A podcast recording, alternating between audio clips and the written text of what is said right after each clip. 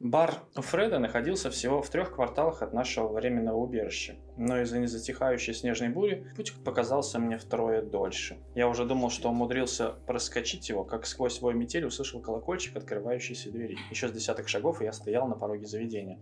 Несмотря на погоду, было многолюдно. Я затерялся за неприметным столиком в темном углу и сделал заказ. Пинтуэль, в отличие от рыбы, которую, судя по времени ожидания, отправились ловить прямо в залив, принесли быстро. Я сидел и цедил Эль, изредка посматривая из-под полей шляпы на остальных посетителей на предмет выявления опасных для меня лиц. Вот загулявшая компания матросов из спорта, то и дело затягивающая песни, взрывающиеся хохотом. Простые работяги, зашедшие свои порции выпеки, бурно что-то обсуждающие. Пара скучных клерков до бизнесменов очень средней руки. И, как водится, несколько прописавшихся в баре пьянчужек. Никому из них не было до меня дела. Я уже почти доел свой ужин, когда тень упала на рыбный скелет в моей тарелке, приятный женский голос спросил. «Могу я присесть за ваш столик?» Ух, прямо перед ним стояла сногсшибательная брюнеточка, которой невозможно было отказать. Она откинула на спинку стула дорожную меховую накидку и села во всей своей красе. Под накидкой одета обворожительная незнакомка была не по погоде, что давало возможность в полной степени оценить достоинство ее фигуры. Она оценивающе меня смотрела, в то время как я, кажется, просто тупо на нее пялился. «Руби Стоун», — представилась она. «Застряла в этом сером городишке, как и вы. Да, бармен сказал, что вы не из местных, и распорядочной компании тут для нас нет, я подумала, почему бы нам не составить ее друг другу. Дамочка явно привыкла брать быка за рога. Майкл Рид, представился я, сняв шляпу.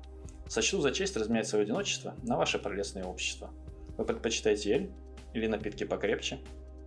Не будем торопить события, улыбнулась она. Эль вполне сойдет для начала. Я метнулся к стойке и вернулся с парой душистых пинт запах которых, впрочем, проигрывал по силе аромату дорогого парфюма девушки. Руби была молода, красива, состоятельна и умна. Сочетание всех этих свойств в одном человеке уже наводили бы на подозрение. В женщине они наводили бы вдвойне и вызывали вопрос об уместности ее здесь присутствия. Может, мне везет? То есть, фея удачи решил устроить мне личную жизнь? Кружки уже были опустошены. И Руби вовсю флиртовала со мной, не оставляя попыток выведать, кто я и откуда. Страховой агент, плел небылицы я, купаясь в атмосфере хмеля и эротизма, что нас накрыло. Всегда на чемоданах, разъезды туда-сюда.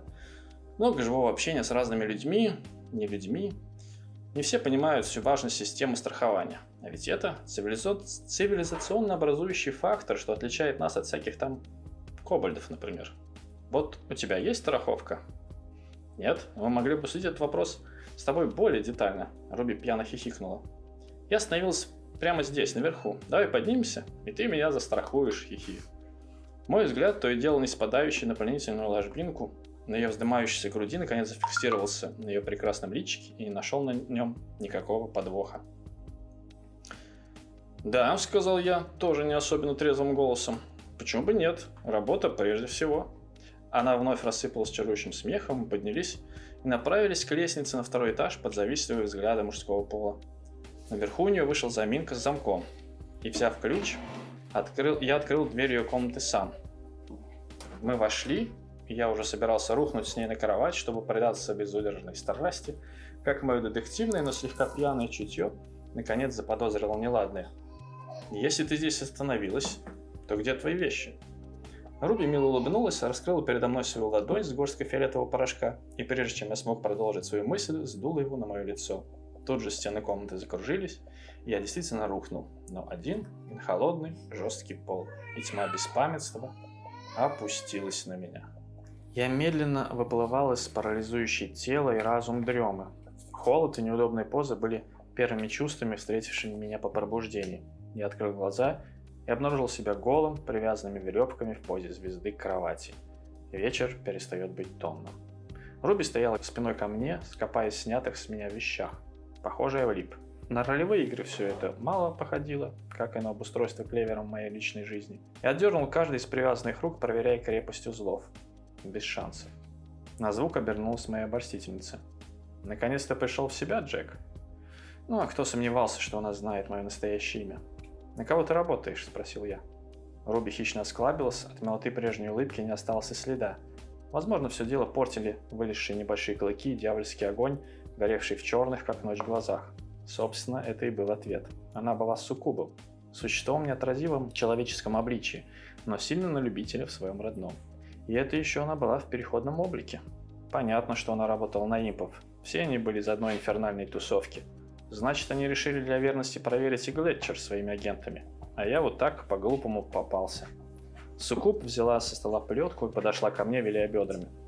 Вопросы буду задавать я. Обжигающий удар растекся по моей груди. Я стиснул зубы и произнес. Какие гарантии, что я стану живым после нужных тебе ответов? Роберт смеялась, но ее смех больше не казался мне милым. Джек, ты сущий ребенок, какие гарантии? Ты в любом случае расскажешь мне все, что я захочу, и мне не потребуется для этого даже полетка. Она склонилась надо мной и провела своими коготками от шеи все ниже и ниже. Сукуб снова вернулась полностью в человеческий облик. Ее запах манил, тело непроизвольно тянулось к ее телу. Я почувствовал, что возбуждаюсь и ничего не могу с этим поделать. Да, милый, ты будешь умолять, рассказать мне все, чтобы заполучить меня. Но знаешь, ты же на самом деле знаешь, что это я заполучу тебя полностью. Настолько полностью, что, боюсь, дорогой, у тебя уже ничего не останется. Я слишком голодна.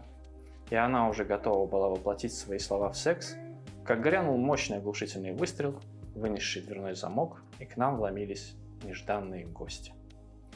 Из всех передряг, в которые я имел свойство попадать время от времени, больше всего я не любил такие вот конфузные ситуации, бьющие не только в подых, но и по собственной самооценке репутации. Нельзя было сказать, что я обрадовался появлению людей хромовых Ю. Во-первых, я не был уверен, что хотел умереть под пытками, которые он мне прилюдно пообещал в суде. Больше, чем хоть и от истощения, но приятного суккубом. Во-вторых, совсем не хотелось переживать эти минуты позора и шуточки, которые тут же последовали. Ого, вот это фокус. Оказывается, Харди любит, когда с ним погрубее, хотнул громила Гейб, правая рука Хью. Вон как флагшток торчит. Конечно же, они все не так поняли. Приняв Руби за ту, за которую можно было принять в данной ситуации, убедившись в моей полной беспомощности, они расслабились, опустили пушки и дали волю своему недалекому юмору. «Так может нам тоже его постигать, а, ребята?» – предложил Гейб. «Кто хочет хлыстнуть извращенца?»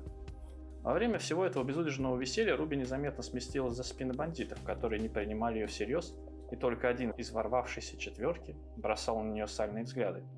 Но и он не успел среагировать. Плеть ее руке вдруг светилась красным, и кнут огненным вихрем пронесся по боевикам хромовых Ю, отсекая им конечности и головы.